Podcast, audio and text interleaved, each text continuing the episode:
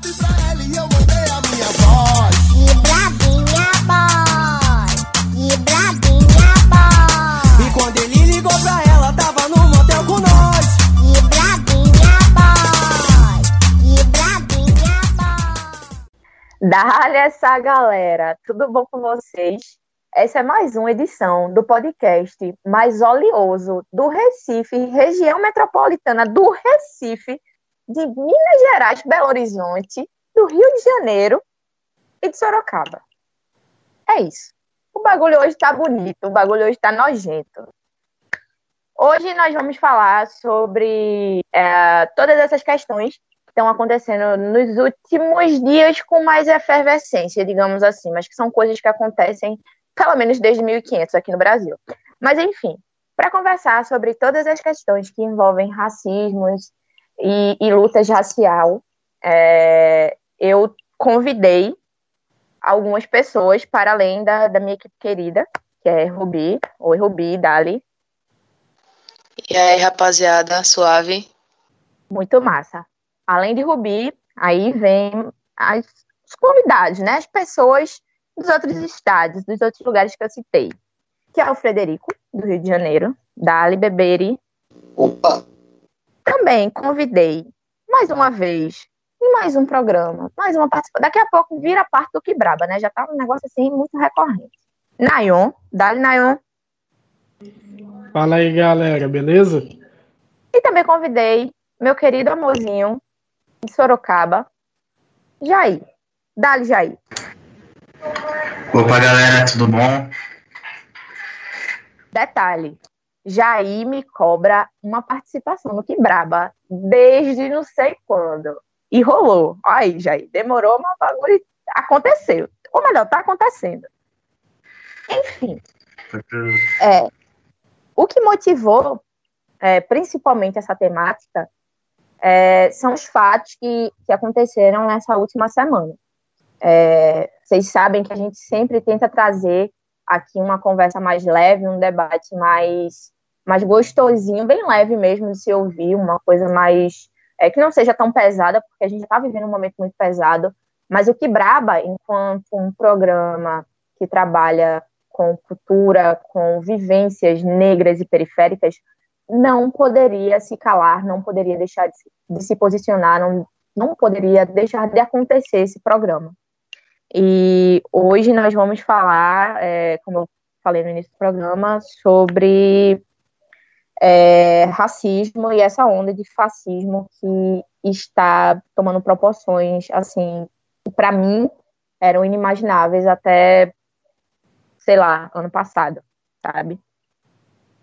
Por que dizer que vidas negras importam?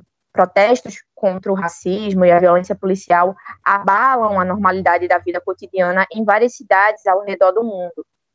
E após é, a morte, o assassinato do George, um homem negro de, 20, de 46 anos, é, que aconteceu lá nos Estados Unidos, é, esses protestos têm se tornado uh, ainda mais frequentes e ainda mais incisivos é, no mundo inteiro. É meio complexo a gente falar que é, não existiam protestos, que não existiam lutas até então. Porque o brasileiro tem, tem meio isso, né, de, de querer apagar algumas coisas e tal, mas enfim. É, após o assassinato de, do, do George lá nos Estados Unidos e tal, é, parece que, que as pessoas se tocaram de como a situação é grave. Para a gente, para nós, pessoas negras, a situação já é grave desde que a gente nasceu. A gente já nasceu dentro de uma situação grave. Mas, assim, todo o resto, e até mesmo as pessoas negras não politizadas, começaram mais a, a, a abrir os olhos para a necessidade de falar, de expor, de protestar, de realmente reivindicar é, o nosso lugar na sociedade, né? E a partir dessa fala, eu queria que Rubi falasse um, um pouco sobre é, como ela tem se sentido nesses últimos dias. Então, né, eu tô péssima, porque essa situação toda a onda de protestos, enfim, me deixa muito abalada, sabe? Tipo, ainda é meio difícil falar sobre isso com as pessoas e tal, porque eu tô, ainda tô em processo de entender como é que isso tudo tá acontecendo na minha vida. Mas eu vendo as, as manifestações, eu ficava tipo, caraca, eu queria estar aí e caraca, eu não queria estar aí, sabe? Eu tô num mix de tipo, é preciso fazer, mas talvez eu não, não consiga estar estar lá se isso acontecer por aqui, sabe? Então, quando recebi a notícia da morte de, de George, eu fiquei tipo, meu Deus do céu, o que está acontecendo? E aí eu vi umas pessoas pensando, tipo, falando sobre, nossa, mas o cara, como assim? Mataram o cara? E eu, quando parei para analisar a situação, várias outras situações já passaram pela minha cabeça, tanto fora do Brasil, quanto principalmente no Brasil, de pessoas que foram mortas pela, pela polícia ou durante ações da polícia, enfim. E eu só conseguia lembrar disso tudo, sabe? Tá sendo bem difícil lidar com tudo que tá acontecendo nesse momento. É, gravar esse programa para mim tá sendo um desafio, mas a gente tá aqui porque é preciso falar sobre isso, sabe? A gente não pode ficar quieto e nem se isentar de dar a nossa opinião nesse momento. É, tem sido pesado, acho que cada pessoa tem a sua forma de, de, lidar com esse peso, mas assim, uma das pessoas que eu tenho visto sendo mais incisivo nas redes, cobrando mais posicionamentos e engajamentos e é, que as pessoas levem muito a sério esse momento é Jair. E esse é o motivo principal pelo qual eu convidei ele, por por tá vendo como ele está envolvido em todo esse momento.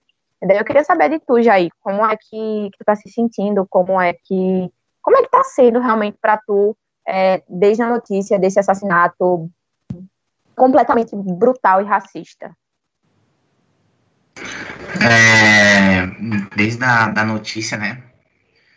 É, eu sou uma pessoa que fica muito nas redes sociais e eu vi muito, muitas vezes o vídeo do Jorge sendo sufocado. Tanto que eu tive que ficar um dia sem entrar nas redes sociais, quando não estava mais aquele vídeo repetidamente. É, mas me conhece um pouco, sou uma pessoa que estuda bastante. Estudo bastante, eu sabe, sou, sou biólogo, formado na UFSCar. E eu sempre mantenho os estudos. E é muito difícil alguma coisa me derrubar, sabe? Fazer ficar deitado na cama e tudo mais. Porém, eu vi que está acontecendo tudo aquilo, começou as manifestações. É, Para quem não sabe, Sorocaba é uma cidade de São Paulo, é uma cidade que votou 73% no, no atual presidente, é uma cidade de maioria branca, e a universidade que eu fiz também é de uma grande maioria branca. Quando eu entrei lá em 2012, eu contava os, os negros no dedo, e ficando tanto tempo lá, eu fiz muitos amigos. E eu achei muito incrível como, mesmo tudo acontecendo com essa semana tão pesada que foi pra, para nós, nenhum amigo perguntou como eu tava, o que estava acontecendo, se eu tava bem ou não. Até fiz, só perguntaram depois que eu fiz um post no Facebook falando isso, né, para ver se eles acordam. Tenho muitos amigos biólogos e eu até comentei que eles ficam mais tristes, mais tristes com uma árvore cortada do que com um negro morto. E ninguém nem que, é, me questionou, porque eles sabem que, que é isso que acontece. É, já tive momentos de ficar triste, fiquei uns dois dias aí, segunda e terça, para ser mais exato, deitado. É, Quarta-feira me animei, hoje, né, me animei, é, me envolvi na. Vai ter uma manifestação aqui na minha cidade, sábado, estou de cabeça na organização. E é isso daí, né, gente? Eu, eu, eu, na minha cabeça, né? Na cabeça de nós, a gente sabe que nós não temos muito tempo para para chorar, para reclamar. Infelizmente, acho que todo mundo devia ter um tempo de descanso, mas nós não temos. Então já já pensei, já já fiquei meu tempo triste e acho que agora é hora de lutar.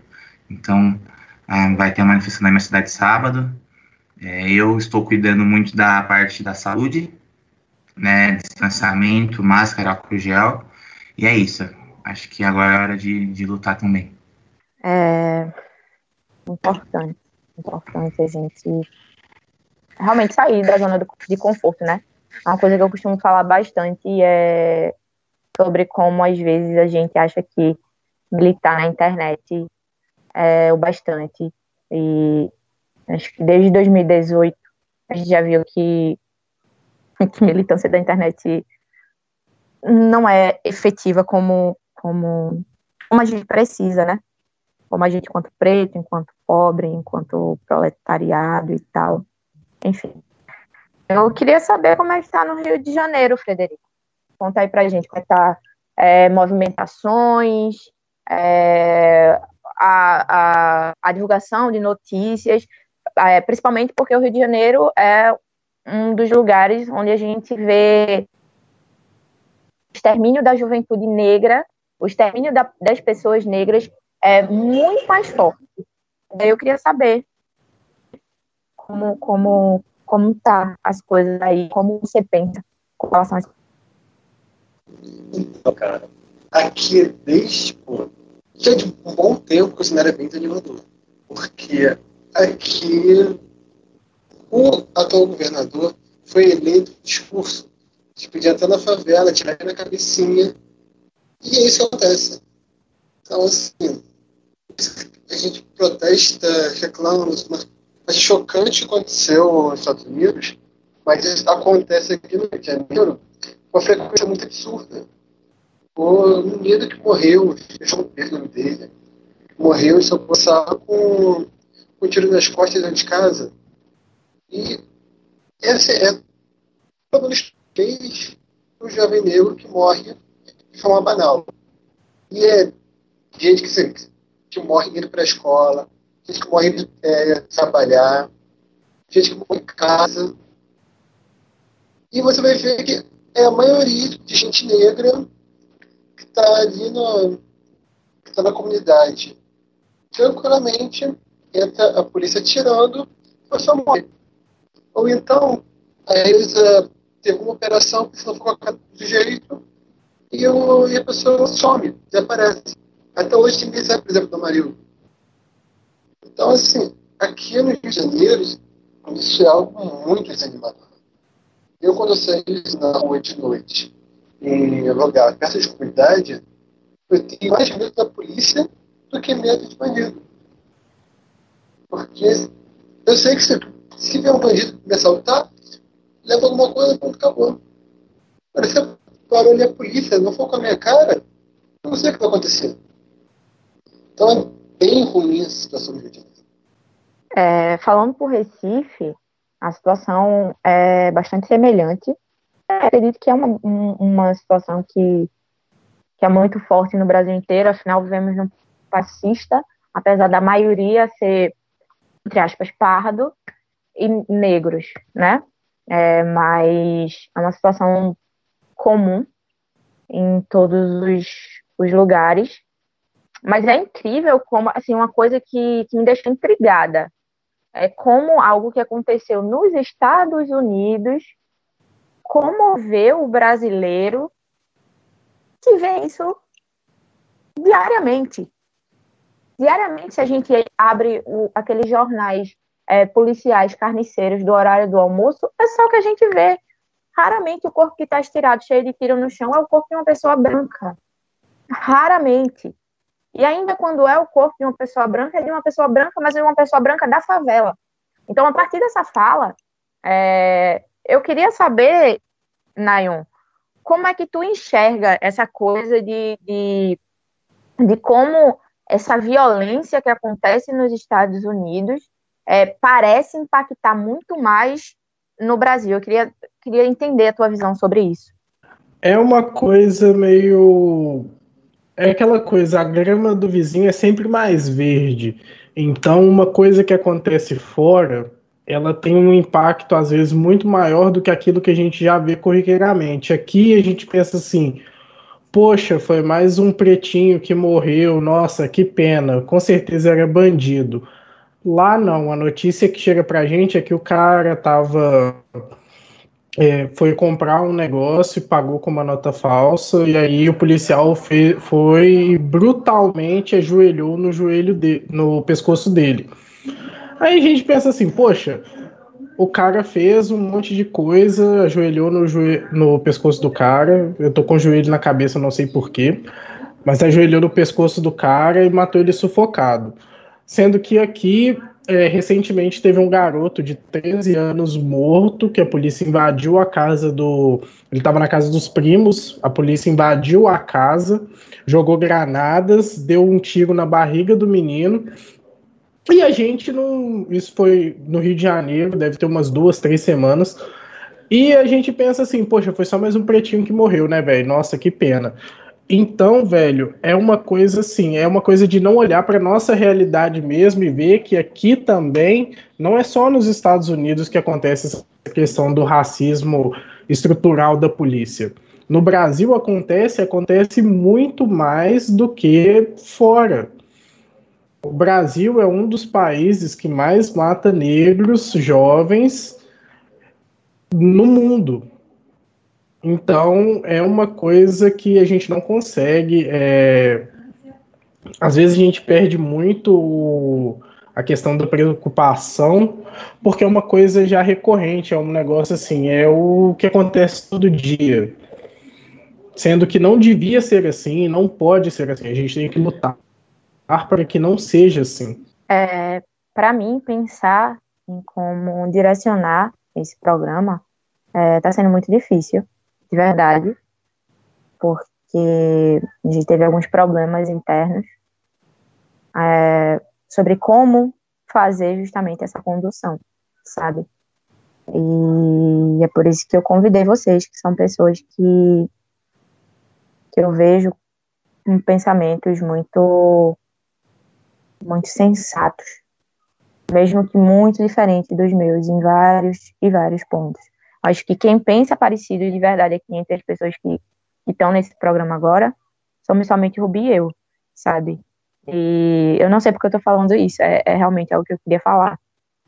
E está sendo difícil para mim também fazer a condução desse programa, porque eu tinha escolhido me alienar. Eu escolhi me alienar dessas notícias porque eu não tenho saúde mental para lidar com essas coisas. É, eu tenho alguns traumas já com a polícia e ainda assim, eu mesmo sendo bege, como fala o Black Twitter, já comi uns bocados na mão de polícia, já, já vi meu pai sofrendo coisas assim absurdas, é, abordagens absurdas feitas com meu irmão, sabe? E e eu penso em como, como brasileiro não, não se movimenta sobre isso, cara. Sobre como, sei lá, eu não falo necessariamente a esquerda, não falo de partido, eu não falo, eu falo tipo seres humanos, sabe? De tipo achar ok o tanto de morte de pessoas pretas que a gente tem, de, de ser uma coisa tão frequente, tão grave, e as pessoas colocam dentro do espectro de normalidade, sabe? É meio que virou cultura no Brasil matar preto, velho. Isso é, caralho, isso é muito absurdo. Um país que, que foi construído é, pelas, pelas mãos dos pretos, pelas mãos também dos indígenas, que é importante falar. É, volto a frisar que em algum momento a gente vai fazer um programa para falar sobre os indígenas. Meus cachorros começaram a latir, então, por causa disso, eu quero que uh, Nayon fale mais sobre tipo, outras mortes impactantes aqui no Brasil. Bom, é, é interessante essa questão das, das mortes, né? É, porque, como a Manuela falou, a gente pensa sempre que é só mais um pretinho que morreu. Mas é, só esse ano eu queria ressaltar dois dados nos Estados Unidos, é, essa não foi a primeira morte violenta causada pela polícia, né? Do, do George Floyd. Teve uma mulher. É, teve uma mulher e um rapaz que morreram. Em fevereiro teve o Almar de Arbeck, que foi morto com três tiros dois homens brancos. Uma dessas pessoas era um policial, ex-policial, e o pai desse cara. E aí depois teve uma mulher que é uma mulher chamada Breonna Taylor, que era uma médica de emergência de só 26 anos, que foi morta com oito tiros dentro da própria casa dela. Os policiais chegaram na casa dela, invadiram sem anunciar que estavam é, que estavam entrando. Eles tinham um mandato por, é, por busca e apreensão de drogas. Eles invadiram a casa. O namorado dessa mulher reagiu, achando que se tratava de uma invasão, né, que alguém tentando roubar. Ele deu um tiro na perna de um policial e os policiais reagiram dando oito tiros na mulher. A mulher foi executada com oito tiros. E aí a gente pega para o lado do Brasil. No Brasil, a gente tem vários casos. Tem o caso da menina Ágata, que foi morta no ano passado com um tiro nas costas. Tem o do menino João Vitor, que foi esse caso que eu falei no começo do programa, que foi morto com um tiro na barriga, é, ainda nesse mês, dentro da quarentena. E é, tem um dado da Secretaria de Segurança Pública de São Paulo e do do de um observatório né, de mortes violentas por policiais que a taxa de pessoas mortas em São Paulo, no estado de São Paulo, durante o primeiro quadrimestre desse ano, que é de janeiro até abril, ela aumentou 53% em comparação ao mesmo período do ano passado. Ou seja, em abril a gente já estava em quarentena. É, coisa assim, mesmo durante a quarentena, onde as pessoas que moram em periferias têm que se preocupar porque não tem saneamento básico, não tem. É, às vezes o cara tem que sair de manhã para trabalhar do mesmo jeito, ele escolhe ou a família dele morre de fome ou ele morre de coronavírus batalhando pelo pão de cada dia e tudo, a violência policial ainda aumentou 53%. No mês de abril, só no mês de abril foram 13% de aumento de mortes violentas causadas pela polícia depois de investigação. Não é assim, suspeita, é casos confirmados de morte por policiais, tanto militares quanto civis, atuando ou é, a paisana, né? Que é quando o cara tá de folga são dados assim extremamente alarmantes se a gente for parar para pensar. É, uma, é um caso de realmente de genocídio da população negra. São coisas que beiram um absurdo. Né? A gente vê os casos de, de mortes, e esses casos não comovem a população brasileira, eles não movem a população brasileira. A gente vê muitas vezes, eu queria lembrar do caso é, que ocorreu ano passado, né? Do músico que foi executado com 80 tiros pelo exército no Rio de Janeiro, porque ele estava saindo de carro.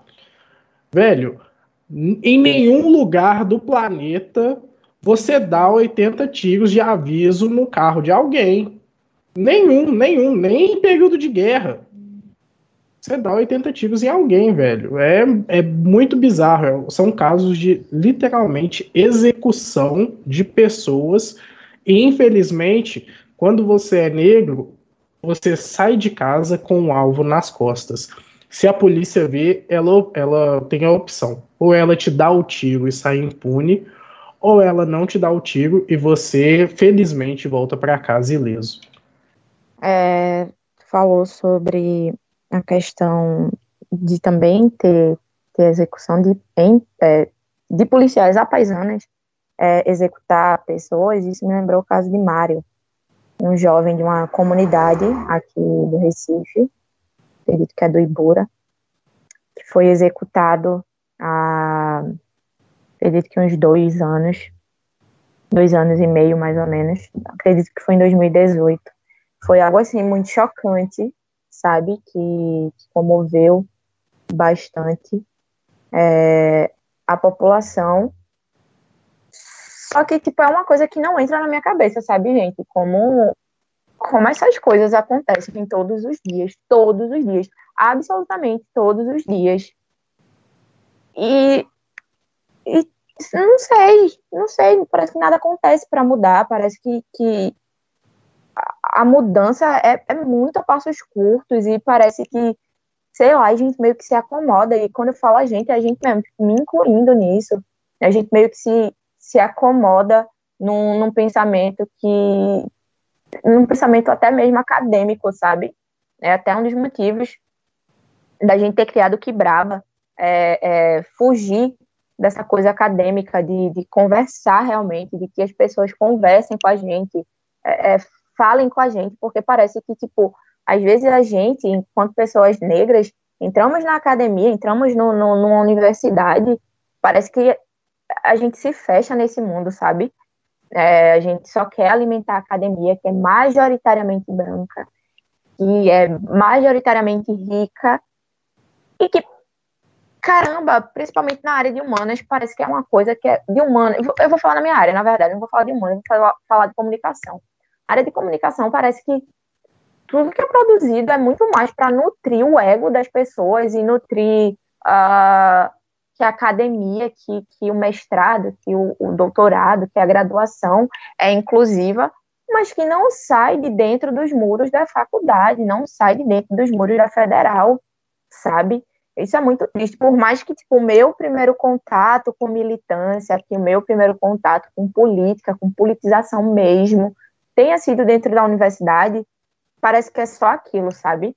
Parece que, que a gente não faz nada para mudar efetivamente as coisas. Eu sei que essa mudança não vai ser tipo instantânea, mas é, é a, a passos mais curtos, sabe?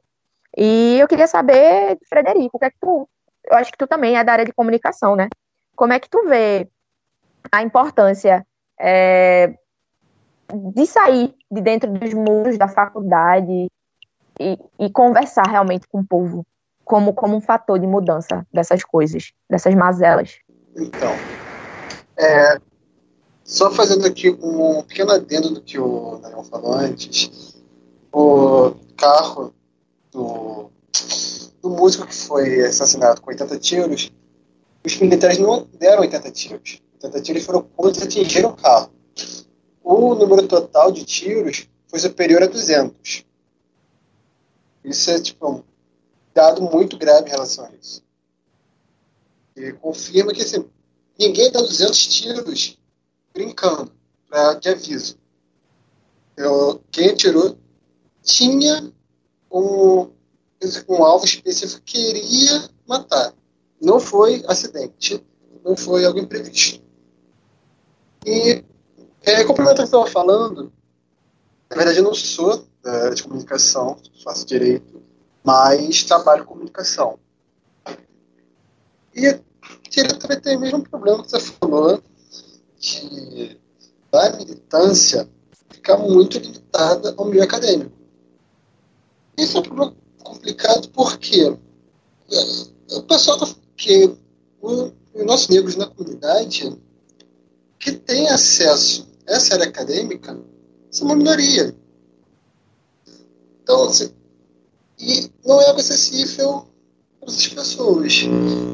Então, assim, tem que saber dialogar, tem que saber tirar essa militância do acadêmico. Não que o acadêmico não seja importante, mas tem que saber tirar do acadêmico e levar para a comunidade. Pegar tudo aquilo que é discutido dentro do curso da faculdade e fazer algo de fato. Porque falar para meia dúzia que racismo é errado, o pessoal ali vai chegar, vai, vai bater pau e falar, racismo é errado. E fora dali. E até mesmo para as pessoas negras, e, fora desse ambiente também saberem como agir, como, como se defender. Infelizmente, é uma coisa que está em falta atualmente. Então, tem que ter mais trabalho, assim, de levar essa, tudo que é discutido nesse ambiente acadêmico para o ambiente geral, que é principalmente comunidades.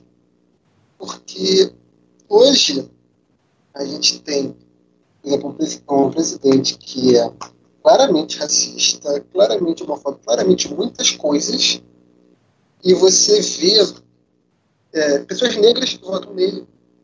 E não votam nele porque são racistas, mas porque falta também muito conhecimento. Tem, porque há uma certa ignorância em relação à política, em relação as respostas sociais em relação a muitas coisas. Então, às vezes, o político chega ali e fala: é, ah, vou acabar com a corrupção, ah, tem que matar bandido, ah, é isso, é aquilo. E acaba levando voto de, de graça.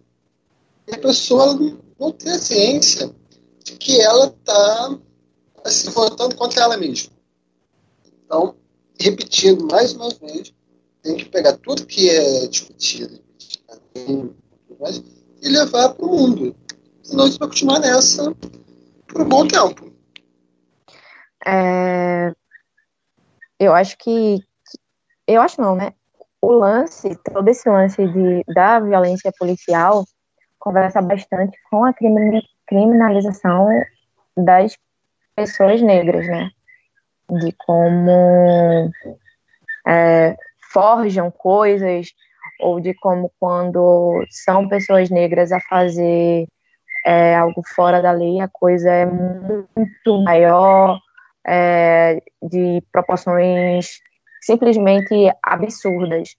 O próprio caso lá dos Estados Unidos é, mostra isso, visto que é, eu estava lendo, eu não lembro se foi no Twitter, se foi uma matéria, enfim, que o cara que entrou numa igreja e abriu fogo contra pessoas negras saiu de dentro da igreja é, algemado, sendo levado numa boa, enquanto um cara negro que só era suspeito de ter, de ter passado uma nota falsa foi abordado daquela forma e levou à morte, sabe?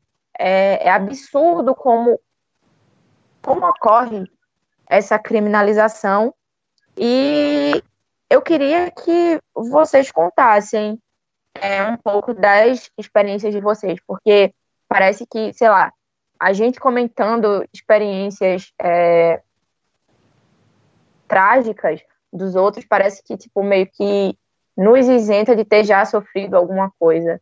É, e, e, como é para esse programa, tipo, intuito é realmente mostrar que a situação é grave, a situação se mostra em diversos, de diversas formas diferentes, que, tipo, é, o assassinato é, é mais uma e a mais trágica delas, mas eu queria também mostrar para as pessoas que existem outras formas, porque às vezes a gente fica muito preso na nossa bolha de achar que todo mundo sabe tudo, todo mundo sabe todas as formas de racismo. Mas eu queria, começando por Rubi, que contasse alguma experiência é, que, ela, que ela sofreu racismo e a gente começasse a elucidar como é, o racismo aparece de formas diversas e às vezes é imperceptível é, se você não tem realmente um senso crítico, um senso político, um senso racial. Rubi. É, eu tenho um exemplo maravilhoso em relação a isso. Quem me conhece, ou pelo menos convive comigo em algum grau, percebe que eu ando sempre muito bem vestida. É muito raro você me ver de short, chinelo, camiseta, principalmente em ambientes em que eu trabalho, estudo, enfim. Quem já me viu pelo CAC ou por algum lugar parecido, já me viu de salto alto, maquiada e tal. Eu faço isso porque eu gosto de me arrumar, claro, mas principalmente porque quando eu era muito mais nova, eu passei por algumas situações dentro de lojas, principalmente, em que eu fui seguida porque eu tava de short, camiseta e chinelo. É, ou a minha própria mãe, por exemplo, de não ser atendida enquanto estava procurando meu vestido de formatura do ABC. A gente andando pela cidade, ela entrou na loja, ela não foi atendida porque ela é uma mulher negra. E as pessoas olhavam para ela de cima a baixo como quem diz assim, tipo, tu vai comprar aqui, sabe? Então, hoje eu sou uma pessoa que eu ando arrumada para literalmente qualquer lugar.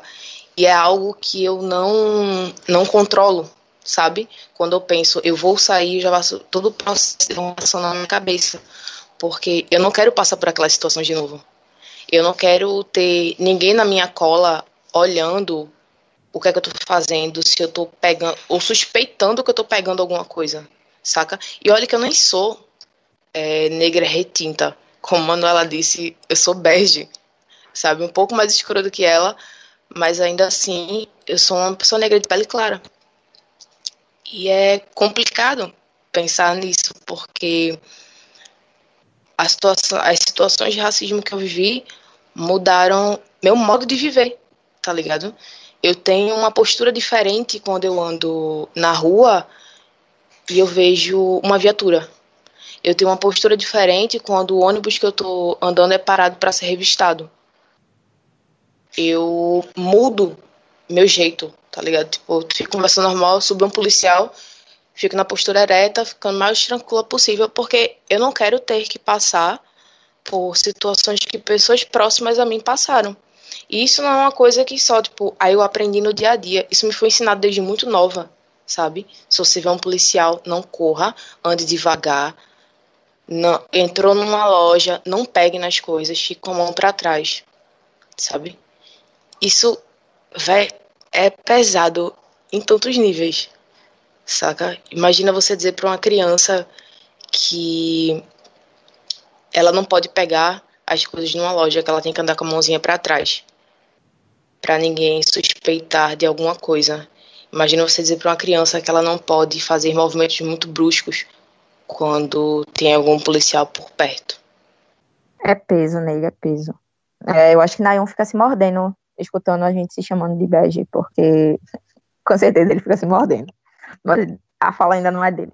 Jair, tu, tu me falou que entrou, tu assim, a gente já se conhece, eu já sei disso, mas tu comentou no começo do programa que é, você entrou na faculdade em 2012, numa universidade federal em 2012, onde contavam-se nos dedos as pessoas negras. E eu quero saber como foi essa tua experiência, se tu sentiu, é, para além desse, desse já grande racismo, que é não ter pessoas negras no espaço, mas para além disso, é, tu, tu sentiu algum desconforto, sentiu. É, como foi realmente a tua experiência é, em ser uma das poucas pessoas negras numa universidade federal? É, só avisar que eu tô caindo às vezes, então se eu ficar mudo foi isso. É, assim, eu, eu, eu, fui muito alienado, eu acho, a questão. Eu acreditava que não aconteceria comigo, né? Eu, eu tenho muito no meu, no meu bairro então, comprar um terreno, deu um terreno dos meus tios. Então eu não saía daqui, eu jogava bola aqui, brincava de pega-pega aqui, esconde-esconde aqui, treinava no futebol aqui, treinava basquete na escola, que é dois quarteirões daqui. Eu cresci no meu bairro. E eu não ficava até tarde na rua. Jair, tá aqui com a gente.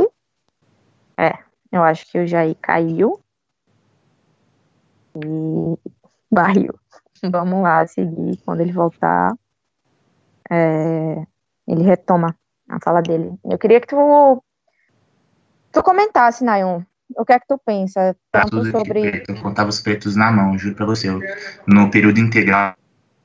Meu Deus, o Jair tá indo e voltando. Jair está tendo problemas técnicos. Voltamos após o break. Danilo que lute para limpar isso. E quem tiver, se alguém estiver vendo isso online, é isso, gente. Ao vivo é isso. E a vida é isso. Alguém precisa avisar Jair que ele está mudo.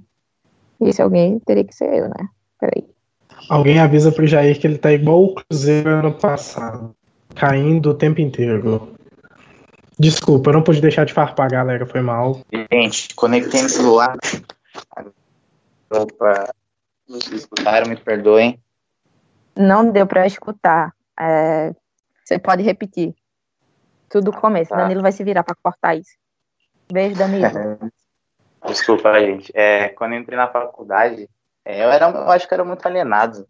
Eu cresci muito no meu bairro, minha família basicamente morou no meu, mora no meu bairro, né, no meu quarteirão, para ser mais específico. E eu jogava bola por aqui, brincava de basquete por aqui, brincava de esconde-esconde por aqui. E, e fui criado, né, para ser um jogador de futebol, né, como todo a maioria dos pais sonham isso pro filho. É, tava num time bom, mas machuquei, como minha mãe também sempre cobrou, é, me cobrou na escola, é, acabei conseguindo entrar na faculdade. E quando eu entrei na faculdade, é, não falei antes, eu moro no bairro de periferia, né? Então tem bastante negro. Quando eu entrei na faculdade, eu fiquei assustado. Fiquei assustado, porque tinha mais japonês que negro, tinha mais ruivo que negro, tinha mais. Não tinha preto. Tinha oito. Eu lembro exatamente. No período integral, né? Que tem o período noturno, mas no período integral, se eu não me engano, eram cerca de mil, mil quinhentos alunos, tinha oito negros. Juro pra vocês. E eu falava, meu, esse lugar não é pra mim. É pra mim, eu não vou conseguir ficar aqui, sabe? Porque eu, eu via o povo usando aquelas roupas estranhas, né? Que a gente não usava. É, em 2012, ainda o, boné a barreta não era é, usado por todo mundo hoje, moda, né? É, mas, pelo menos na minha cidade, aqui em São Paulo, São São Paulo, Sorocaba, era mais para quem era da periferia. Então a galera falava, ó, oh, o boné do cara, a barreta. E para mim era algo normal, mas para eles, nossa, o moleque usa barreta. E confesso que não, não, não conseguia perceber os nuances de, de racismo. Para mim, racismo era somente se alguém chegasse e falasse: olha, você não vai entrar aqui. Para mim, racismo era isso. Mas com o tempo eu fui percebendo, né? É, fui criando a noção e percebi que existe muita coisa, né? Um fato, por exemplo, eu sempre fui um bom aluno na, na universidade, mas todo mundo achava que eu tinha um monte de DP. Sempre todo mundo achou. Qual será o motivo? Né? Eu falava, quantos DP você tem? Não, só peguei é, DP lá no primeiro semestre, né, que eu vim da faculdade pública, eu tinha uma dificuldade, mas depois eu não peguei mais. E, e a galera, nossa, sério, você não tem nenhuma DP? E não, não tenho, tenho só do primeiro semestre. E a galera ficava surpresa, mas por quê? Né? Eu sempre fui um, um bom aluno, nunca peguei várias reprovações a galera para criar isso, mas eles usavam para mim e achavam que eu era essa, essa pessoa, né? Tinha que usar barreta, né? Fazia muita piada na sala, porque herdava, acho que da escola, da escola pública. E foi quando eu fui, comecei a sentir, né? Comecei a, a perceber. E, e veio uma, veio uma memória que, não sei como, eu nunca tinha levado isso em conta, mas foi muito forte. Eu lembro que estava na, na quarta série. Na minha sala tinha poucas pessoas pretas, gente. Os lugares que, aqui em Sorocaba que eu vi sempre as pessoas pretas foram minoria. E tinha um menino que ele era muito, muito bagunceiro na sala e ninguém gostava dele. Né? Ele era preto também. E ninguém gostava dele, era bagunceiro, ele era briguento. Mas teve um dia que eu lembro, eu lembro exatamente, gente, na quarta série. Esse menino sentou na cadeira da minha amiga e a minha amiga chegou e pediu para ele levantar. Esse menino levantou, a menina limpou a cadeira. Ela ficou com nojo de sentar na cadeira que esse menino preto estava. E aí eu olhei para ela, uma estranheza, deu uma risada sem graça e ela falou: é, Você já até vai, mas ele não. E eu nunca mais esqueci disso.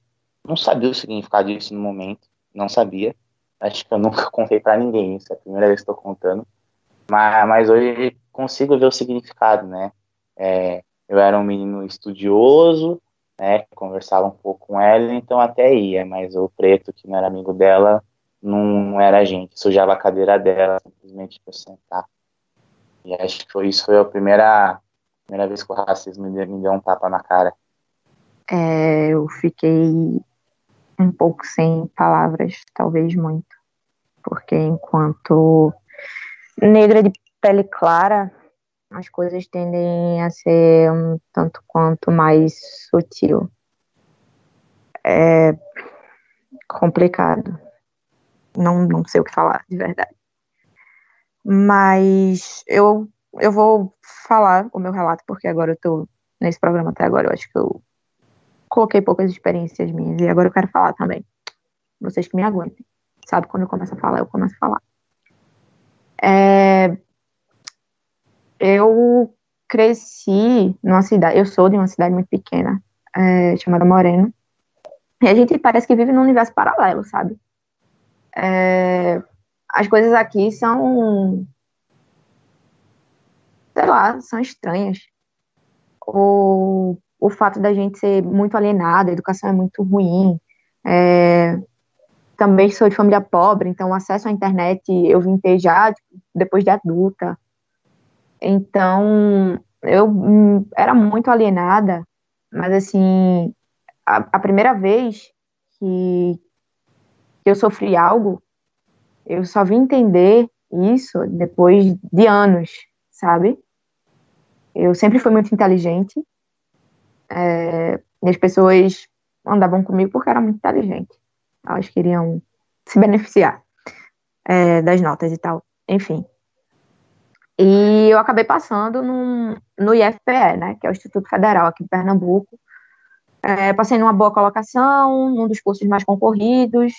Enfim, eu morava numa rua e era vizinha de um homem, um homem extremamente, um homem branco, extremamente racista, que já tinha chamado, inclusive, meu pai de macaco, e eu já tinha chamado a polícia é, para esse homem por causa disso, mas meu pai não quis prosseguir com, com a queixa. Foi um período bem pesado. Mas, assim, diretamente comigo, eu só vim entender anos depois. Um dia eu estava descendo do ônibus, vindo da escola, eu tinha, sei lá, 15 anos. É, eu era muito nerd, eu era completamente o oposto do que eu sou hoje, assim, de estilo, sabe? Hoje eu, eu me mostro bastante, eu mostro bastante o meu corpo, mas antes eu andava de calça o tempo inteiro, de blusa de manga o tempo inteiro, e eu tava vindo fardada da escola. Desci do ônibus, esse homem estava no ponto do ônibus. Quando eu passei, esse homem, esse que, que já era um idoso, ele gritou, ele gritou no meio da avenida. Olha a puta chegando. Diz que vai estudar, mas está fazendo ponto. E eu voltei, eu quase dei um soco na cara dele, porque eu sempre fui reativa pra caramba. Mas eu engoli, fui para casa e cheguei em casa chorando. E minha mãe tinha chegado do trabalho há pouco tempo e me perguntou o que tinha acontecido e eu falei. E ela pediu para eu relevar. Anos depois, eu comecei a refletir sobre isso, sobre como a, a menina não branca, que até então é, era difícil para mim dizer que era negra, mas a menina não branca, a menina pobre, é, tá estudando na, escola boa, tá estudando em Recife. Uma menina pobre e negra que, que vive indo para outra cidade, ela tá se prostituindo, tá ligado? Isso foi bem, bem pesado para mim na época. E recentemente é, teve uma outra parada que é uma das paradas que mais me afetam, na real, enquanto negra de pele clara, eu tenho que, que reconhecer que eu tenho passabilidade, é, mas aconteceram duas coisas já durante o período de faculdade, uma delas foi quando eu fui fazer uma seleção de estágio num, num jornal famoso aqui de Pernambuco, na, na editoria de esportes, que era meu sonho trabalhar com esportes, e nesse dia esse sonho acabou. Eu cheguei, e me deixaram no chá de cadeira na recepção, sabe? E eu fiquei esperando. E a hora se passou, já já estava meio que atrasado, sabe? Eles tinham atrasado para me chamar. Até que chegou um outro menino, que também ia fazer a seleção, um menino branco, alto, loiro, dos olhos claros. E aí, finalmente, alguém da editoria apareceu disse: é, Tu chegou, a gente estava esperando a outra pessoa. Eu, então, a outra pessoa sou eu. E simplesmente a pessoa da editoria, que eu realmente não me recordo da pessoa, eu fiquei cega naquele momento e eu fiz a, seleção completamente cega. Ela falou: Poxa, eu pensei que tu estava esperando o responsável da terceirizada para entregar currículo. É, a terceirizada era responsável por fazer a limpeza do jornal nesse dia, para mim, acabou o jornalismo esportivo, sabe? Eu, eu fiz o TCC ainda sobre esportes, mas acabou. Eu fiz uma, um puta de um teste, eu tenho certeza de que o tema era mulher e futebol. Eu estudava, eu pesquisava mulher e futebol. E eu não passei. E depois disso eu desisti da área esportiva. Eu simplesmente desisti. Um outro ponto vem na vida afetiva. É, um belo dia eu fui dividir a P, uma pessoa, com duas meninas, na verdade. Uma delas branca, loira e magrinha e princesinha e tal, e ela fazia mestrado. Essa menina chegou em casa dizendo um dia que tinha um cara na sala dela que era super a minha cara negro de black, que curte rap, que sempre está discutindo rap nas coisas e que queria muito me apresentar a ele. Conversa vai, conversa vem, essa menina soltou que esse cara tava dando em cima dela, mas que não fazia o tipo dela. E ela já tava. Eles são, eram, inclusive, do mesmo partido político. Que um outro menino do partido é, fazia mais o tipo dela, era branquinho e tal, mas com, com um jeito mais de playboyzinho, do jeito que ela gosta. Eu já fiquei tipo, hum, interessante. Mas fiquei calada porque eu morava com a menina e, tipo, eu não queria criar indisposição. Um belo dia ela resolveu que ia chamar para um rolê eu e, e esse menino. E iríamos sair nós três. A merda já começou dentro do ônibus. A gente estava indo para um rolê, a polícia parou o ônibus, estávamos os três juntos, é, enfileirados na cadeira, e a polícia chegou e revistou somente eu e o menino. Que eu não vou citar o nome porque o menino é super famoso na, na esquerda, tipo, muito famoso.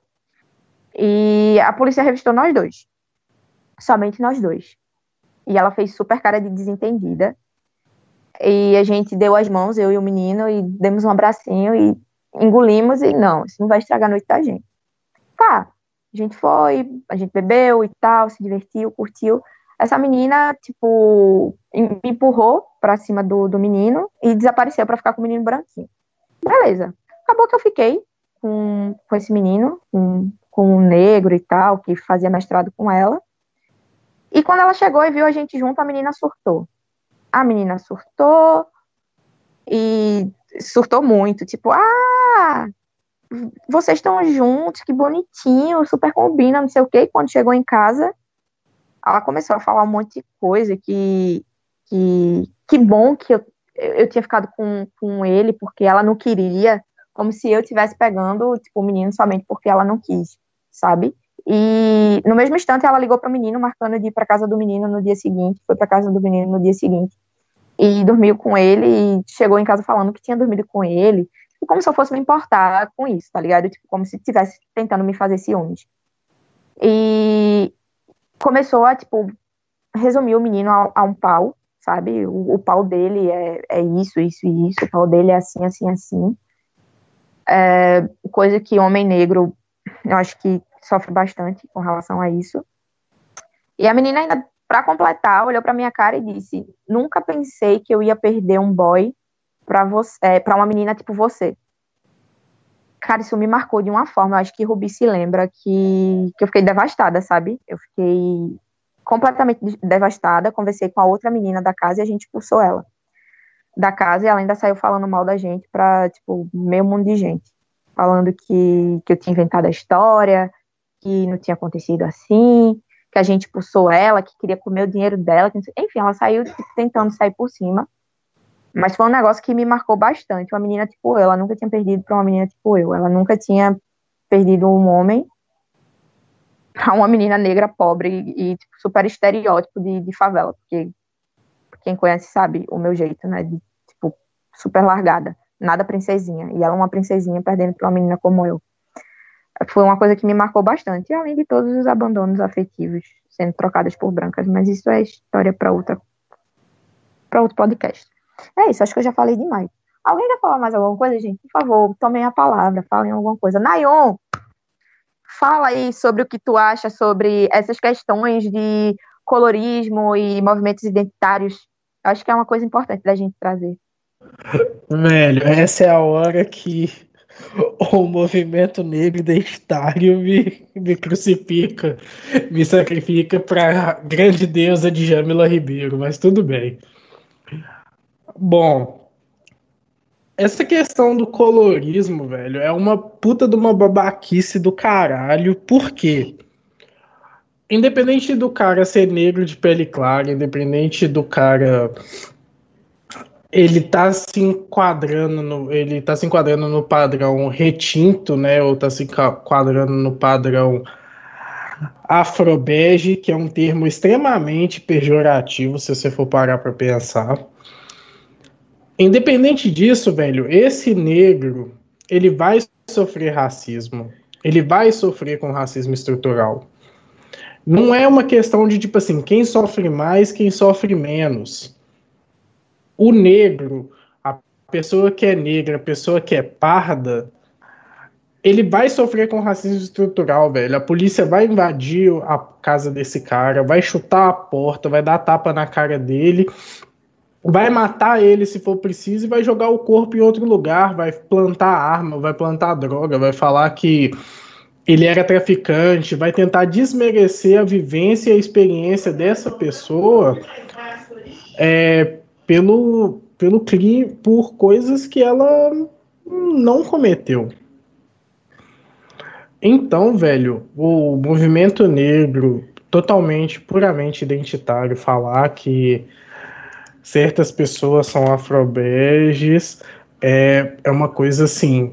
É, chega a ser nojento e chega, chega a ser uma coisa que, tipo assim, desmerece totalmente a luta do movimento negro, que o movimento negro, desde a década de 80, com o MNU, se esforçou muito para criar, né? O movimento negro unificado é uma coisa assim, mano, chega a ser retardado, chega a ser, é...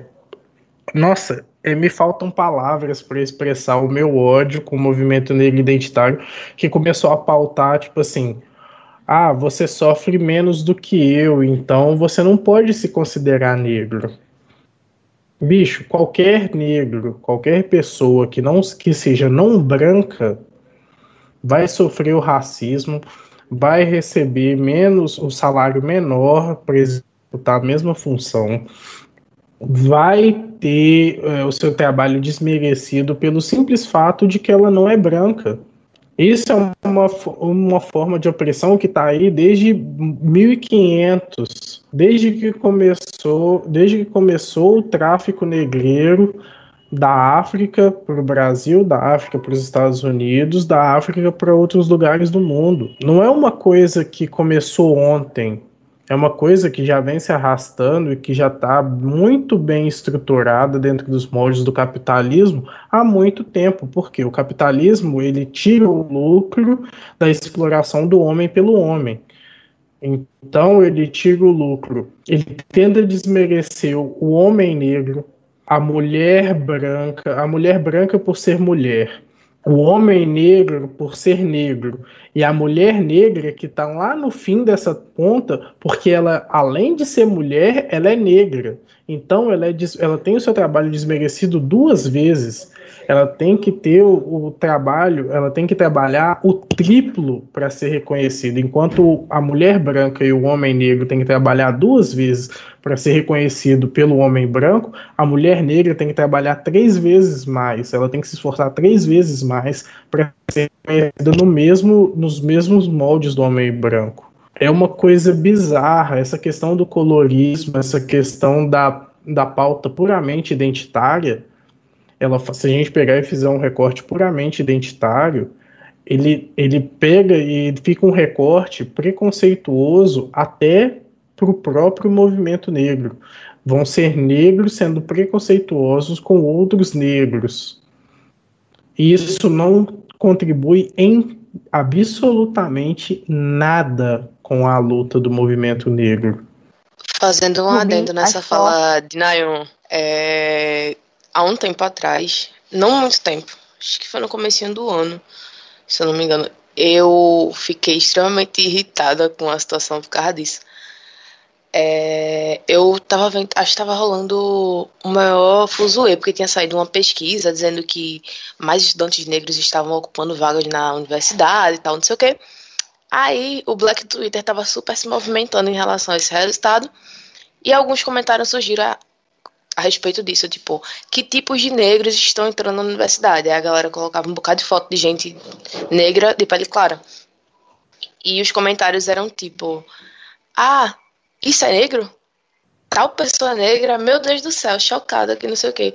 E aí, no meio dessas discussões e tal, eu fiquei acompanhando um tempo depois. Rolou uma sobre solidão da mulher negra, que é uma coisa que eu converso bastante com, com Manuela, que a gente tem umas experiências não muito legais, mas enfim. E aí nos comentários as meninas falavam sobre mulheres negras retintas que só conseguiam namorar depois dos 25, 30 anos e como elas sofriam ao longo da vida. E aí alguém fez um comentário de que as mulheres negras não, reti não retintas é, também sofriam com isso, sabe? De alguma forma. E aí alguém comentou, mas tipo, ah, mas vocês se relacionam com, a, com alguém e tal, não sei o quê. A menina pegou e respondeu, tipo, é, mas quando a gente é cogitada para relacionamento é para ser tipo amante, sabe? Isso não é legal. E o comentário seguinte foi: pelo menos vocês são cogitadas para isso. Oi? É tipo, tá tudo bem você ser amante, sabe? Tipo, pelo menos você teve um relacionamento na sua vida. Minha gente, vocês não enxergam o quão problemático é isso, sabe? Tipo, você só ser cogitada para ser amante de um cara branco, de um cara negro, de qualquer outra pessoa, sabe? É, é absurdo o nível de discussão que você vai encontrar a respeito disso.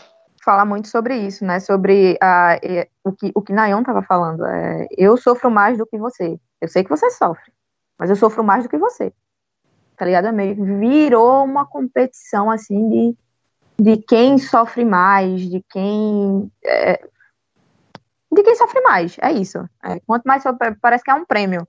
Vamos dar um prêmio pro maior sofredor, pro maior oprimido, tá ligado? De se juntar e entender que são dores, velho. Que são dores que ser cogitada somente como amante dói pra um senhor caralho, tá ligado? Ser a diversão, ser o lance casual, ser a aventura dói pra caramba, ser somente isso dói pra caramba. E parece que as pessoas não enxergam, porque pelo menos você está tendo uma relação. Ó, palmas. Muito legal. É, alguém mais quer falar alguma coisa assim relacionada a dores, a, ao racismo propriamente dito? Porque programa está se alongando e parece que ser preto é só dor, né? E eu quero dar uma viradinha na chave. Então, quem quiser colocar mais alguma coisa aí nesse lance mais mas de dores e opressões, sinta-se à vontade a partir de agora. Cara, eu estava aqui escutando isso tudo e lembrando de não assim, da primeira vez que aconteceu de fato, mas é que eu tenho uma memória da primeira vez que sofri racismo.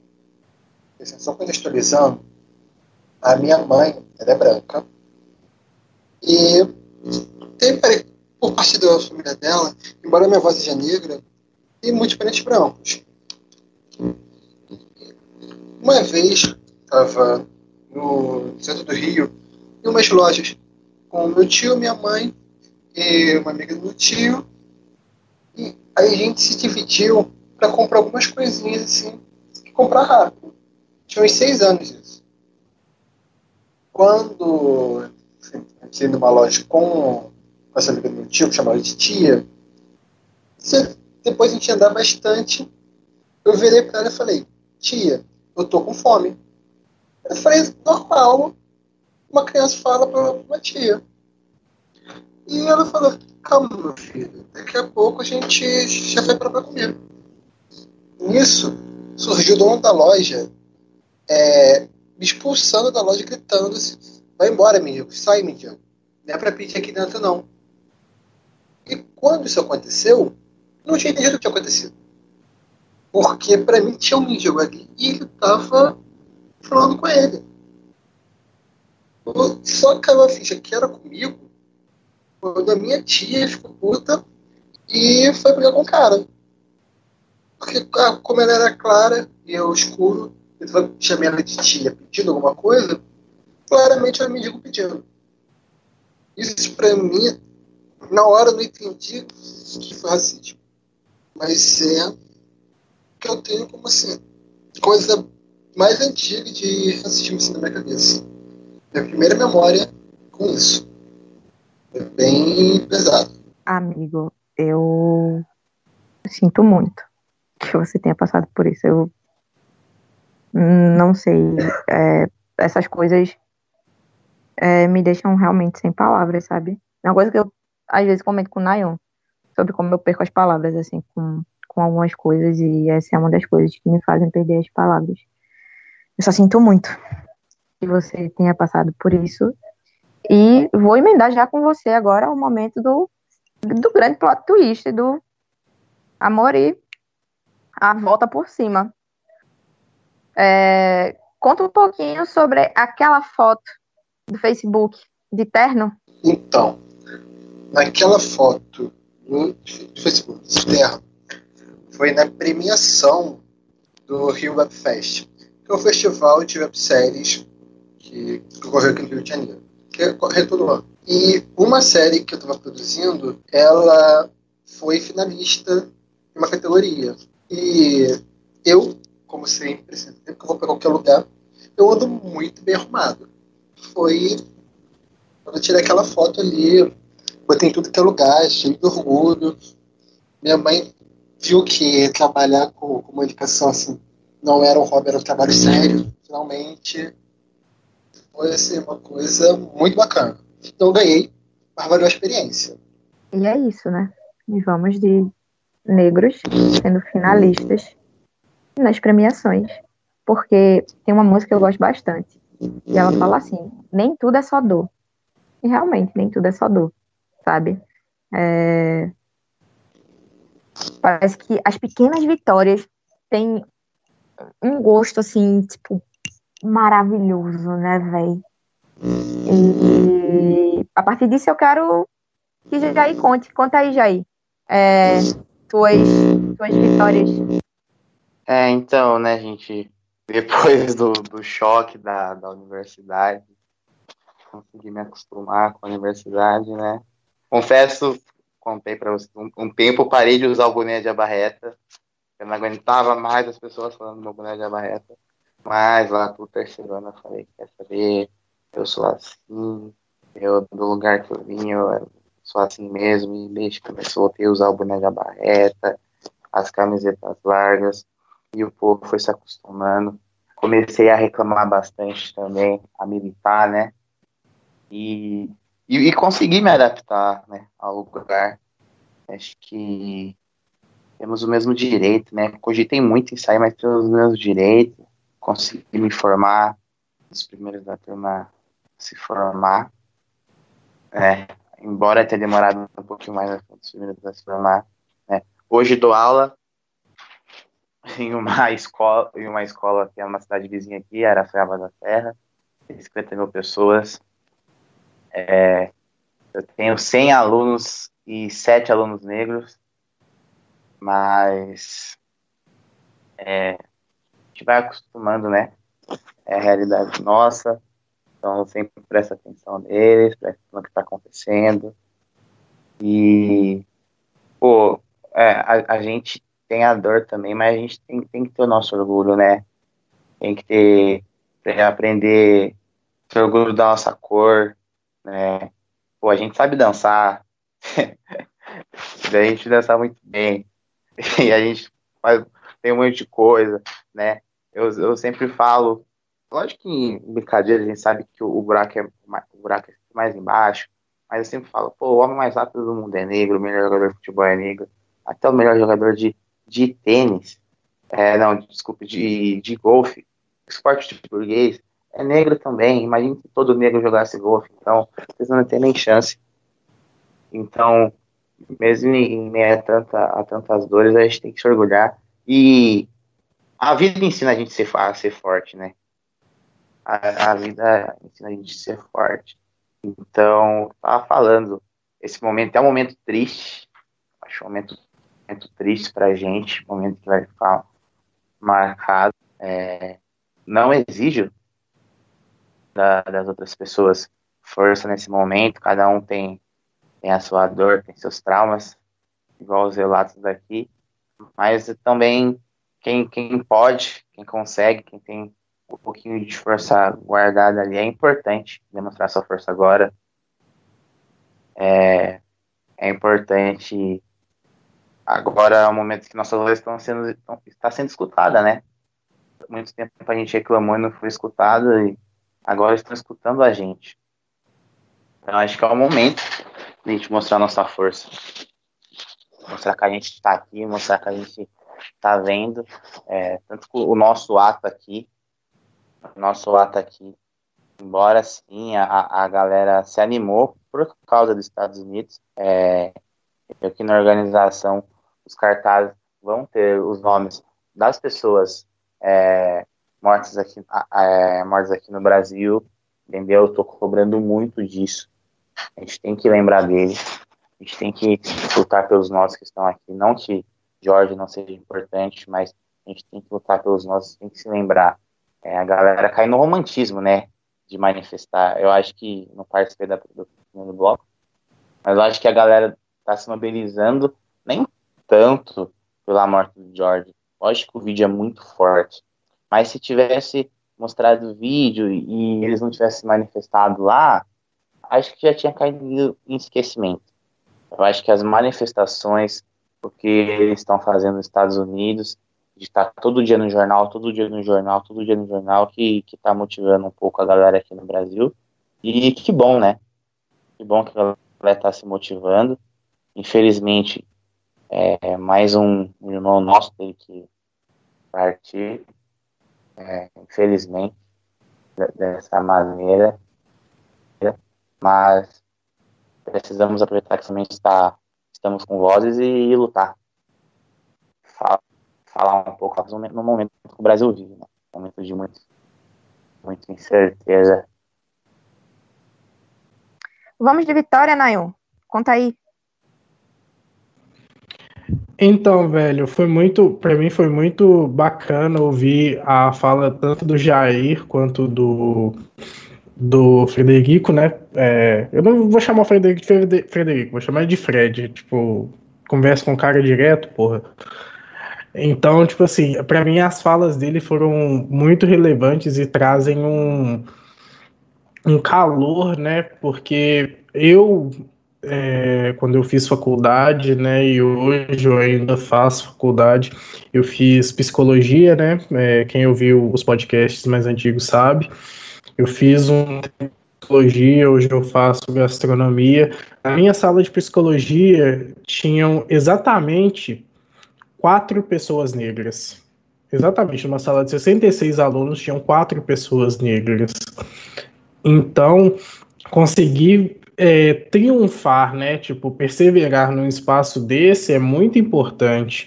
Hoje, na minha sala de gastronomia, são apenas três pessoas.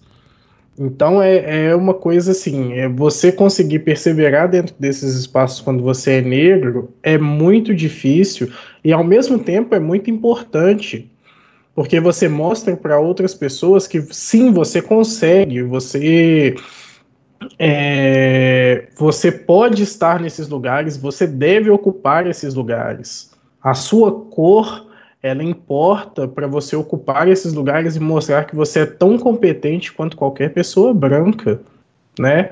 Eu, particularmente, eu sou muito bom de cozinha. Até hoje eu não matei ninguém envenenado. E eu gosto muito de cozinhar, então... Nham, nham, nham calma, Manuela, vai chegar a sua hora. Então, tipo, de comer, né? Obviamente.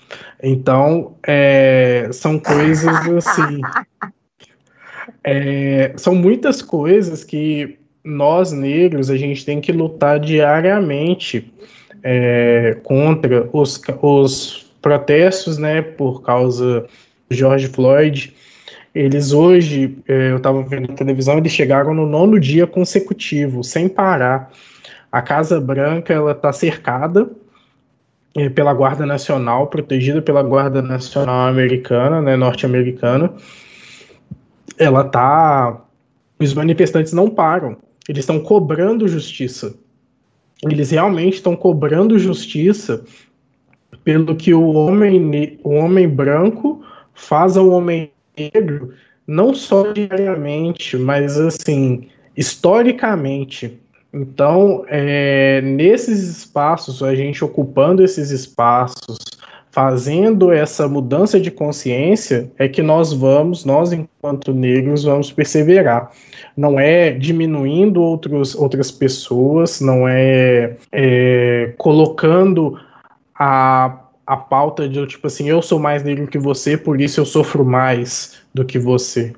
Que a gente vai perseverar é, mostrando ao homem branco, ou a pessoa branca, né, no caso, que o homem negro, a mulher negra, os negros em geral, eles sofrem com racismo estrutural, eles são mortos pelo racismo estrutural, eles são total, ao tempo, o tempo inteiro preteridos pelo racismo estrutural em qualquer relação, seja ela afetiva, seja ela trabalhista, seja ela negros lutarem por isso. Até os negros são maioria, mas não adianta só os negros lutarem por isso. Nós temos que conversar, temos de, que dialogar com as pessoas que não são racistas ou que estão dispostas a mudar, a sair desse comportamento racista, para que a gente realmente consiga mudar. Mais uma vez, Nayon fazendo tudo. Rubi, conte as pequenas vitórias. Oi, minha nega. É... Eu sou uma pessoa muito jovem, apesar de não parecer. Eu tenho apenas 20 ah, anos. não, não parece não. Você parece ter 50 anos. Vai, vai lavar a casa da cachorra. Amiga, pelo amor de Deus, não parece a idade que eu tenho não, de verdade. E apesar de muito jovem, eu sei que para algumas pessoas isso não é grande coisa, mas para mim tem um significado do cacete.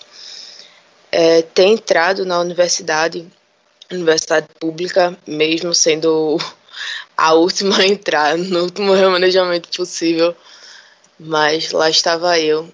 Acho que até hoje é, é a maior vitória que eu tive na vida. É o que braba, sabe? Acho que é a minha maior, minha maior realização até hoje. Não que eu não tenha feito nada que eu não me orgulho ao longo da vida, mas o que braba é, é tudo para mim, sabe?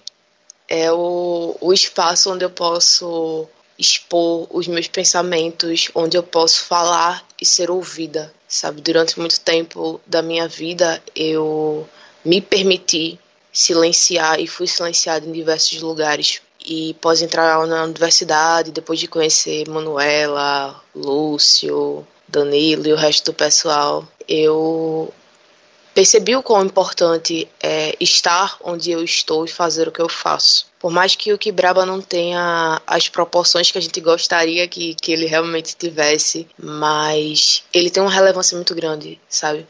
Um programa criado por universitários inicialmente que não sabiam muito bem o que iriam fazer, como é que estavam fazendo, chegar onde chegou hoje e fazendo o que faz, sabe, é muito importante. Eu ainda estou um pouco emocionada por causa do nosso último programa, que até onde eu vi tava com quase 17 mil, 17 mil plays. E velho. Meu Deus, 17 mil, bicho. A amiga tava com quase isso. Eu tô meio. Apesar do momento ser difícil, eu ainda tô um pouco extasiada por causa da desse volume de pessoas nos ouvindo, sabe? Não que nosso programa não mereça, ele merece isso e muito mais.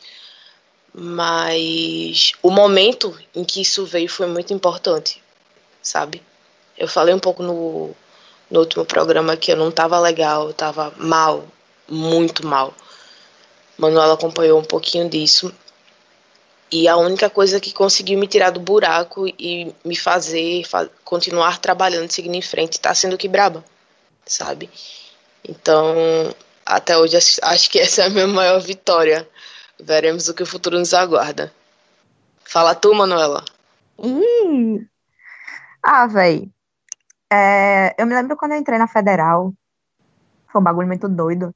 Que ainda não era 50% a 50% das cotas. Quando eu entrei, era 33% de cota para pessoas negras. E eu entrei na cota dos fudidos. Qual é a cota dos fudidos?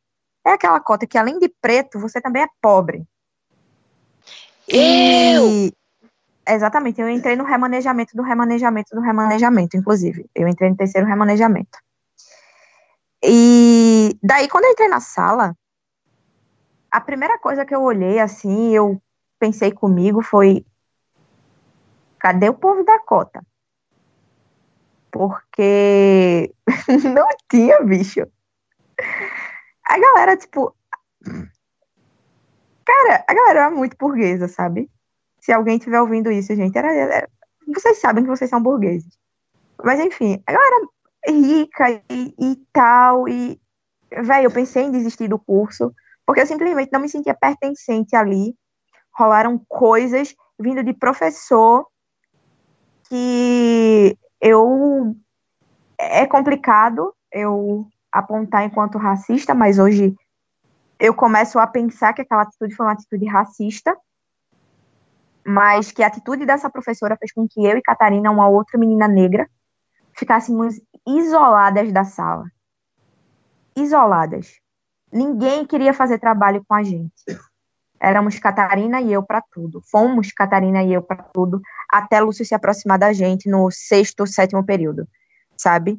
É, a gente passou a maior parte do curso fazendo tudo sozinho, porque uma coisa que a professora fez foi bastante para a sala isolar a gente, mais do que já era isolada, porque a gente era pobre, né?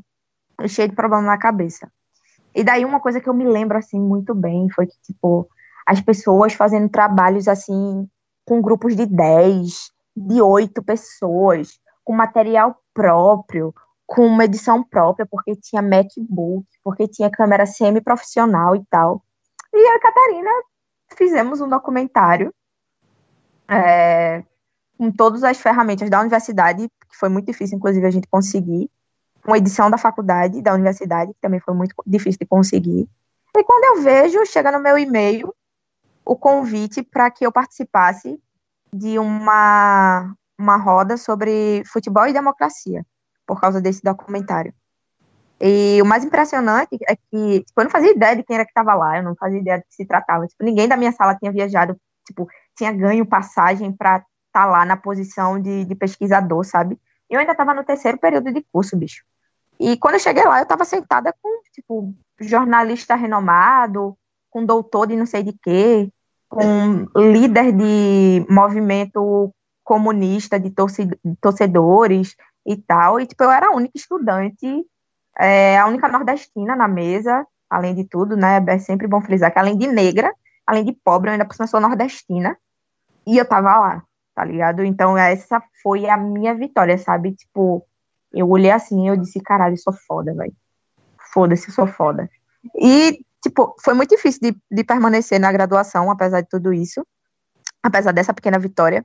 E hoje eu eu concordo plenamente com a fala de Rubi. Hoje o que braba é a minha vida é onde eu me apego, é, é onde eu tenho todas as minhas expectativas profissionais, porque eu sei que se eu for seguir na área de jornalismo, é, ainda mais na área do jornalismo que eu atuo, que é um, o cultural periférico, eu não vou ter espaço em mídia tradicional, então eu tenho que fazer o que braba acontecer, a gente tem que fazer o que braba acontecer, porque é um espaço que é necessário, é extremamente necessário, é, modéstia à parte, ninguém faz o que a gente faz, Ninguém aqui em Pernambuco faz o que a gente faz.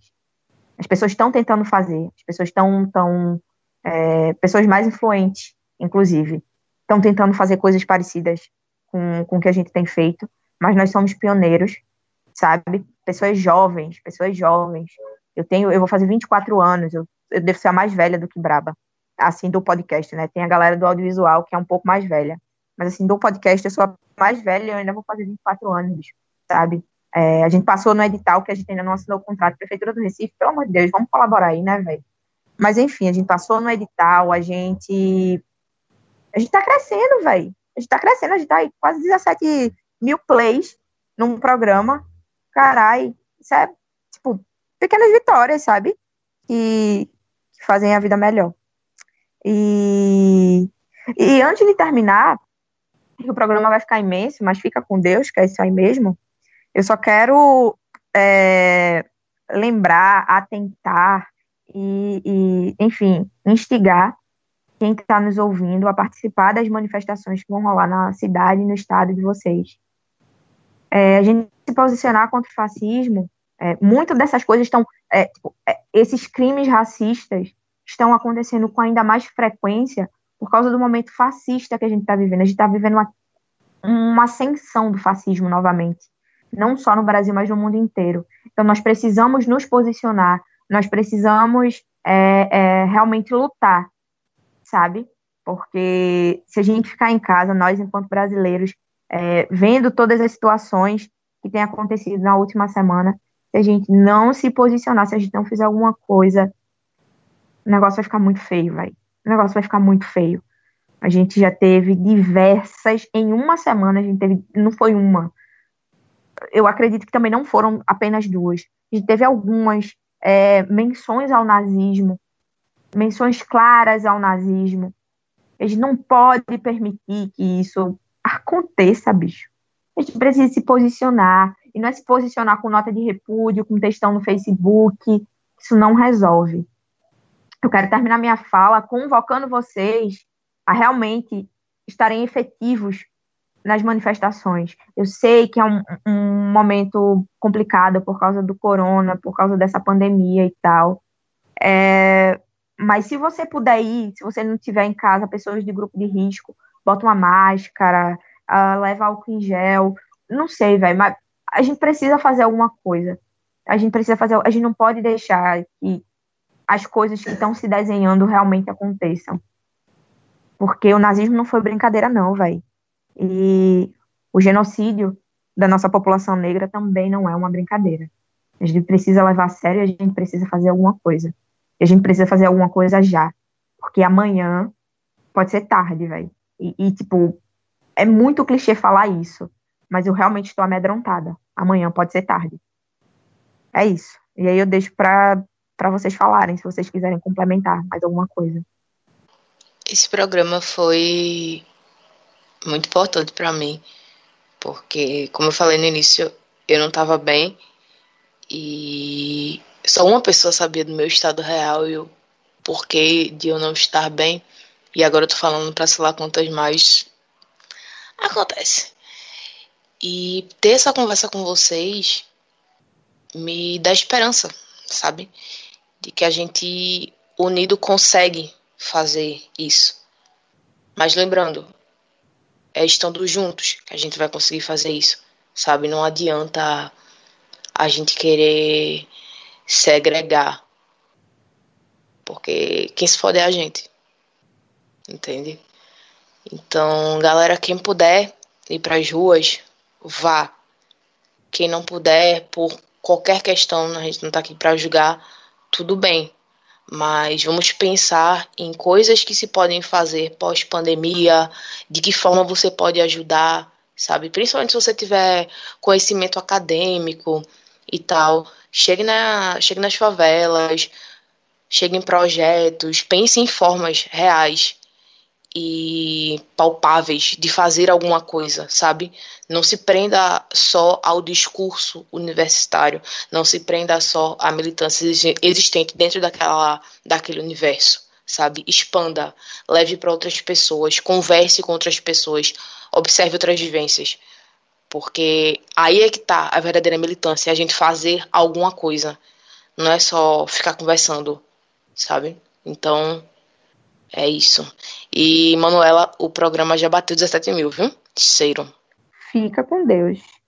É, só pontuar mais uma, uma coisa, é, só reforçar, na verdade, o que Nayon já falou. Pessoas brancas é, vocês são os beneficiários do, do, do, do sistema racista. Então, se vocês se incomodam verdadeiramente com isso, somem na luta. Somem na luta. Sim, precisamos de pessoas brancas lutando contra o racismo. E aí eu poderia fazer um super é, discurso comunista, mas eu estou já muito cansada. Inclusive, se o Nayon quiser fazer, é, rememorando um, um, dos áudios que eu mandei para ele, que ele falou que eu falei tal qual uma líder comunista. Enfim, ele pode fazer, mas enfim. É, a gente precisa dialogar, a gente precisa conversar. O diálogo, é, em, alguns, em alguns contextos, é necessário. Falem com quem quer ouvir, falem com quem se propõe a ouvir, mesmo que essa pessoa seja branca. Ninguém nasce sabendo. As teorias estão aí para ser aplicadas, não para ficar presa.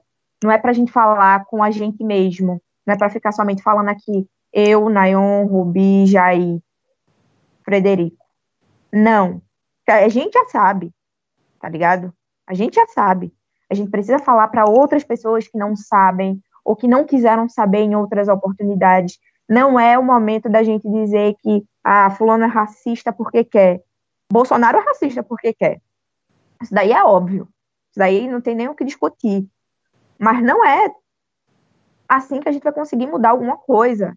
A gente precisa sim dialogar, a gente precisa sim estar disposto a dialogar, a conversar, a explicar, a mostrar. E a intenção do, do programa de hoje é, também foi esse. Eu sei que, tipo, a maioria do nosso público é negro, é periférico, mas eu sei também que existem pessoas brancas que nos ouvem. Então, entendam, entendam. É, como esse sistema é, é, é foda, é fudido, tá ligado? Eu não consigo nem achar palavras que não sejam palavreadas, desculpa, mas o que brabo é isso aí mesmo. Entendam, tá ligado? Estejam dispostos a se desconstruir, a, a se reconstruir, a pensar diferente, a somar nessa luta. É, quanto mais gente antirracista, melhor, tá ligado? Porque aí, tipo, aí todo mundo se torna antirracista e a gente vive num mundo que todo mundo é igual. Nossa, eu sou muito utópica. Às vezes eu sou negativa. Não sei, mas é isso. Se alguém quiser concluir, vamos lá. Queria falar uma coisa que está acontecendo aqui, né, é, na nossa cidade. Nós estamos organizando o movimento antirracista, mas a todo momento a gente tem que lembrar que o movimento é antirracista. A todo momento surge, surgem novas pautas, é, já vieram os antifas falar com a gente, já vieram todos os movimentos falarem com a gente. Não que eles não, eles não podem, podem estar no movimento, é super válido, mas nós estamos fazendo um movimento antirracista e é incrível como é, parece que mesmo com tudo que está acontecendo, é, até entre é, os nossos, né, as pessoas de esquerda, as pessoas que se assemelham às suas pautas, eles deixam o movimento antirracista em segundo ato. Né? O nosso evento está escrito movimento antirracista, nós fizemos uma arte com um punho, com uma mão preta, e mesmo assim as pessoas que aparecem para ajudar falam, oi, meu nome é tal, e eu quero ajudar na luta antifascista. Então, não que não seja importante, é muito importante, né? tanto que Sábado estarei aqui em Sorocaba no movimento antifascista. Domingo planejo para São Paulo no ato antifascista.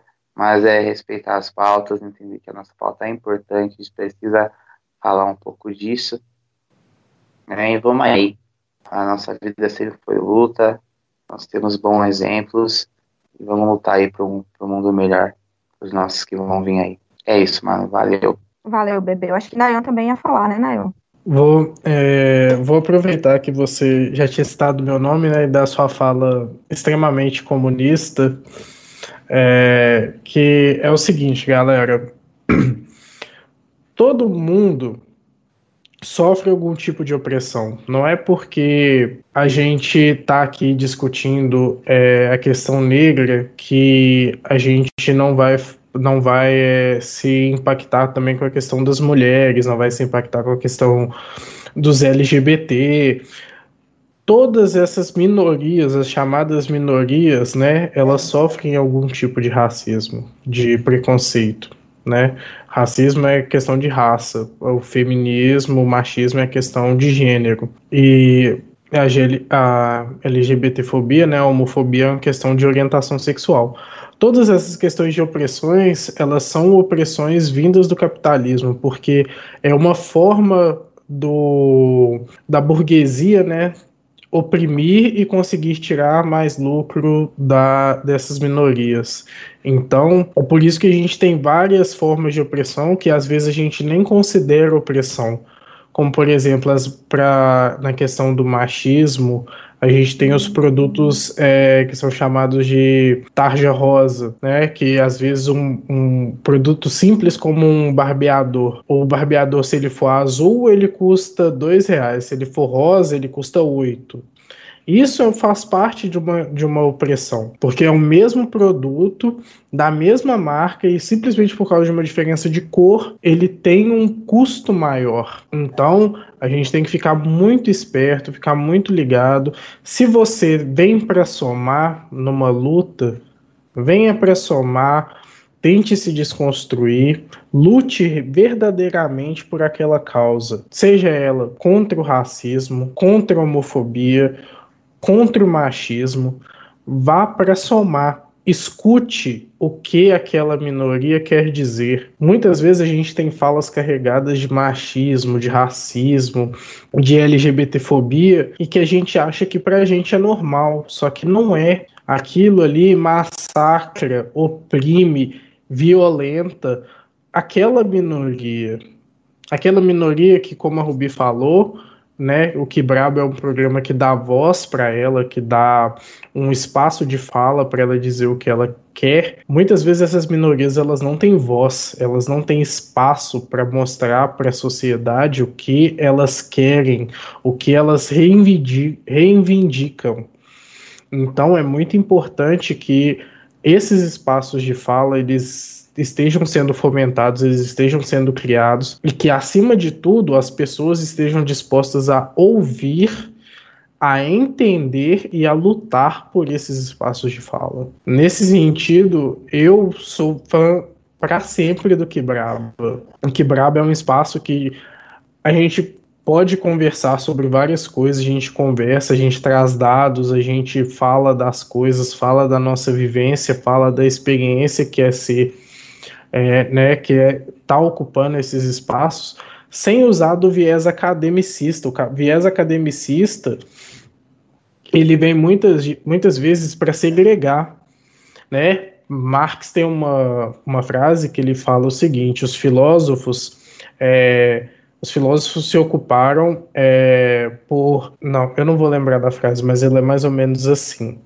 É, os filósofos eles se ocuparam por interpretar o mundo cabe a nós modificá-lo. Então, é, nós temos que ir para a luta. Não adianta só a gente usar o viés academicista e pensar, tipo assim, nosso mundo ideal seria assim se nós não formos para a luta, não formos para a frente e lutarmos pelo mundo que a gente quer. E nessa luta, todo mundo, todo mundo é importante. Porque quem tem o poder, quem não quer entregar esse poder, né? A burguesia ela não vai entregar isso de mão beijada, ela nunca entregou nada de mão beijada. Não vai ser agora que ela vai começar. Nós temos que ir para cima e nós temos que lutar muito ainda para conseguir um espaço de fala, um, qualquer que seja o espaço de fala. Então, é, queria mais uma vez parabenizar a iniciativa, né? A Manu, a Rubi, o Danilo que está aí no, por trás dos bastidores. É, queria parabenizar todos vocês pelo espaço do Quebraba e falar que a gente tá junto e sempre estaremos. Ah, bem, é isso. É, eu que agradeço, Nayon. Você sempre está vindo aqui somar, vocês sabem quanto ele considera um cara, tipo, muito inteligente, e eu não costumo ouvir muito homens. Mas, enfim, é, é uma pessoa com quem eu gosto de trocar muita ideia, que eu gosto de conversar e que se encaixa muito no perfil é, do que a gente debate aqui. É o nosso Kibraber honorário. Quero agradecer Frederico eu chamo de Frederico, sinto muito, sempre chamei assim. Por, por ter topado é, gravar com a gente hoje. Espero que seja o primeiro de vários quebrabas que você venha, é, possa vir participar com a gente. Que o quebraba não é meu, não é de Rubi, não é de Lúcia, é de todo mundo, não é de Lúcia e de Danilo, é de todo mundo. Sempre que tiver uma pauta, eu, eu vou chamar pessoas, Rubi vai chamar pessoas, pessoas vão chamar pessoas. E é isso, que é para que o debate fique ainda mais é, gostoso. Então, quero agradecer também a Frederico. Muito obrigada, Frederico. Não tenho muito o que falar depois que o Neon disse, mas é te parabenizar pelo, pelo Quebrava, por esse, por abrir esse espaço. É isso. Oxe, que é isso, pô. Tamo juntão. É... E quero agradecer a Jair, meu amorzinho de Sorocaba, muito obrigada, Jair, por ter topado, mesmo estando atarefado aí com a organização é, do ato aí e tal. Mas obrigado por tirar essas duas horinhas para estar tá aqui com a gente e conversar com a gente. Espero que você volte também em breve. Espero que você também tenha gostado é, de participar. Muito obrigada. Imagina, Manu. Adorei participar do livro Espontânea Pressão. é, foi um prazer muito grande. Meu WhatsApp aqui está explodindo. Né? Foi decidido o local da manifestação aqui e eu vou ficar responsável pela prevenção, né? Já que a gente está lutando por vidas, então Meu papel aqui vai ser a prevenção, evitar o máximo possível de contágio. Muito obrigado mesmo, parabéns pelo programa. Eu não escuto podcast, o único podcast que eu já escutei foi esse, porque eu apoio muito, apoio muito a Manu. Então, todo sucesso aí pra vocês. Muito obrigado, viu? É muito amorzinho mesmo. Ai, meu Deus. E quero agradecer, Rubi, por mais uma vez estar aqui comigo, topando sempre essas afrontas e comprar essas brigas junto comigo. Valeu, amiga. Ai, ai. Amiga, tu. Tu topou a ideia do projeto, me chamou e tal, e a gente construiu isso junto, sabe? Claro que Lúcio e Danilo são essenciais pro programa e tal. E é isso, precisar, estamos aqui sempre que for necessário. Já adianto que uma próxima pauta do Que Braba vai ser bem boa. A gente está planejando algo bem bom aí também. Não que as outras pautas não sejam bem boas, porque a gente sempre abala. Mas está vindo coisa boa aí, com ou sem rádio. Vamos continuar aqui no nosso projeto. Divulguem o Que Braba, compartilhem o Que Braba. É, a gente está aí atingindo pela primeira vez é, 17 mil plays. Isso é mais do que a gente já teve em todos os outros programas que a gente já fez. E espero que esse seja mais um desses que irritem. E para isso a gente precisa que vocês compartilhem, que vocês enviem para os amigos de vocês. É, precisamos também do feedback de vocês, é, que vocês sugiram pautas, que estejam realmente junto com a gente, porque como eu falei, como eu falo, eu sempre vou falar. Que Braba não é meu, não é de Rubi, não é de Lúcio, não é de Danilo. O Rubi, o, o Rubi, o que Braba o que braba é de todo mundo, velho. A gente quer dar voz para vocês, a gente quer ouvir vocês e a gente quer. A gente tá aí pra servir mesmo, velho. Vamos juntar o que cada um sabe e fazer aí o melhor, é, da melhor forma para todo mundo, e principalmente para as minorias. Rubi, manda as redes sociais pra gente terminar, porque é duas horas de programa já, porra. Claro, meu amor, você manda, eu só faço. É, no Instagram e no Twitter, arroba QuebrabaCast. A gente tá com o Facebook, Manu? Tá, né? Tamo com o Facebook, sim. sim. também. Mesma coisa. Que braba. Procura ah, que braba que, que vai achar nós. Jogou facebook.com.br que braba tá lá. E como vocês sabem, ou não, o Quebraba faz parte de um coletivo de podcast chamado Caixa de Brita. O Instagram e o Twitter é arroba Caixa Brita. E no Facebook, facebook.com barra Caixa de Brita.